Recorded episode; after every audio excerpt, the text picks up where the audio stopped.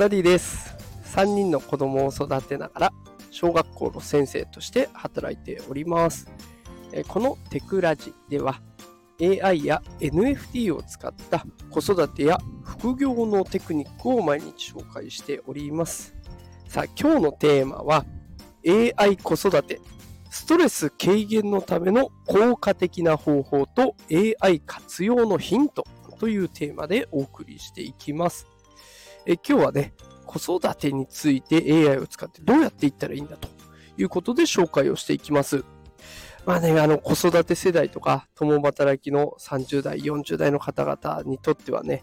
子育てや仕事に伴うストレスってもうどうしてもね、つきものだと思うんです。でもこのストレスを AI の力を借りることで解消するとかサポートを受けることができていきますので、そういったことを今日は紹介していきます。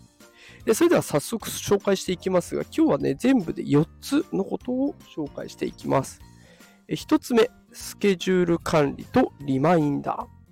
ー。2つ目、パーソナライズされた情報提供。3つ目、応援や励ましの提供。4つ目、健康管理とリラックス。ね、あの、ちょっと横文字がいっぱい続いちゃったので難しいかなと思いがちなんですけど、全然簡単な内容ですので、よかったら最後まで聞いてください。さあ、まずはスケジュール管理とリマインダーというところですね。あこれね、子育てと仕事、両立していくってなった時に、スケジュールの管理結構大事ですよね。あの、お子さんの習い事とかあったりとか、であとはお子さんのイベントがあったりして、でもその時に仕事があったりしたら大変ですもんね。で、こういったスケジュール管理がもう全部 AI ベースでやってくれるものになってきていますね。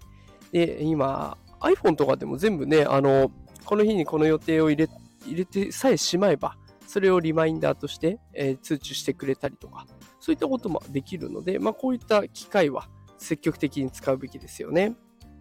で、続いて、パーソナライズされた情報提供。これはもう AI のチャットボットとかパーソナルアシスタントっていうものを活用していきましょうよっていうものなんですけれども、まあ、全然難しくなくて、もう今って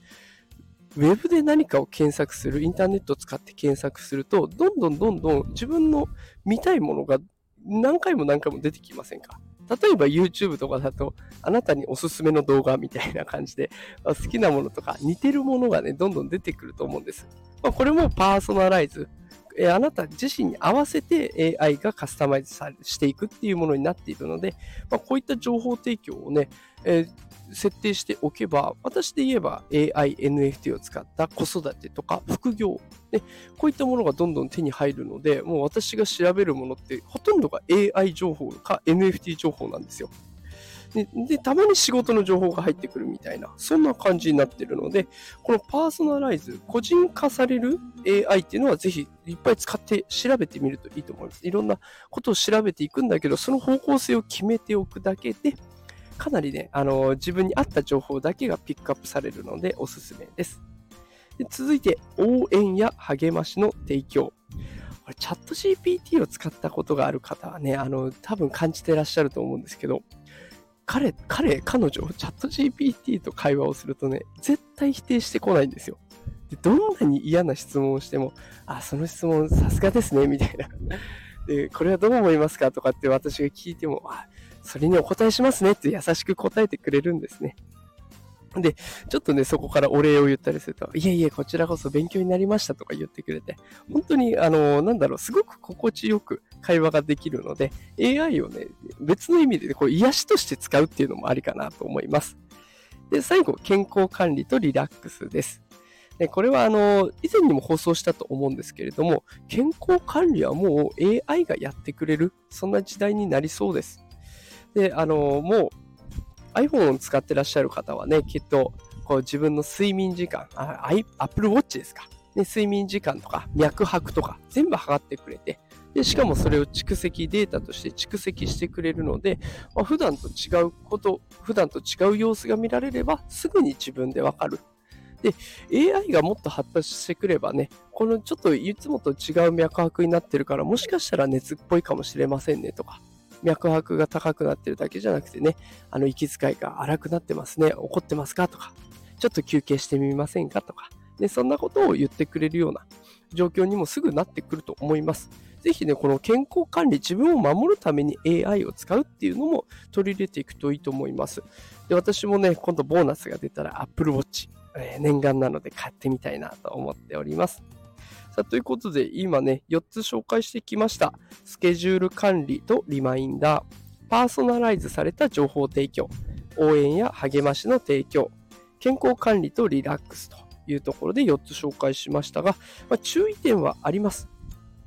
AI はあくまでもツールになりますので、まあね、人間のサポートとか助言も重要な要素になってきます。AI とのバランス、ね、AI だけじゃなくて、そこにプラスお医者さんを入れてみるとかね、ねあとは子育ての専門家に聞いてみるとか、あとは誰かに頼ってみるとかね、あの、お家の人、お家の人だけじゃなくて、ちょっと親戚頼ってみるとか、ご近所さん頼ってみるとかね、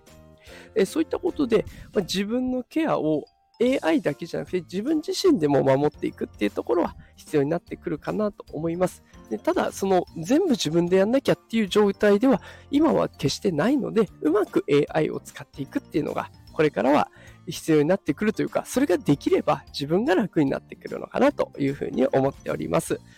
さあ、ということで今日は AI 子育てということで、ストレス軽減の方法について紹介をさせていただきました。えー、毎日こんな感じでね、AI とか NFT を使った子育て、副業のテクニックを紹介しておりますので、ぜひフォローしておいてください。また明日も最新の放送の通知が行きます。ぜひよろしくお願いします。それでは今日も最後まで聞いてくださってありがとうございました。また明日お会いしましょう。さよなら。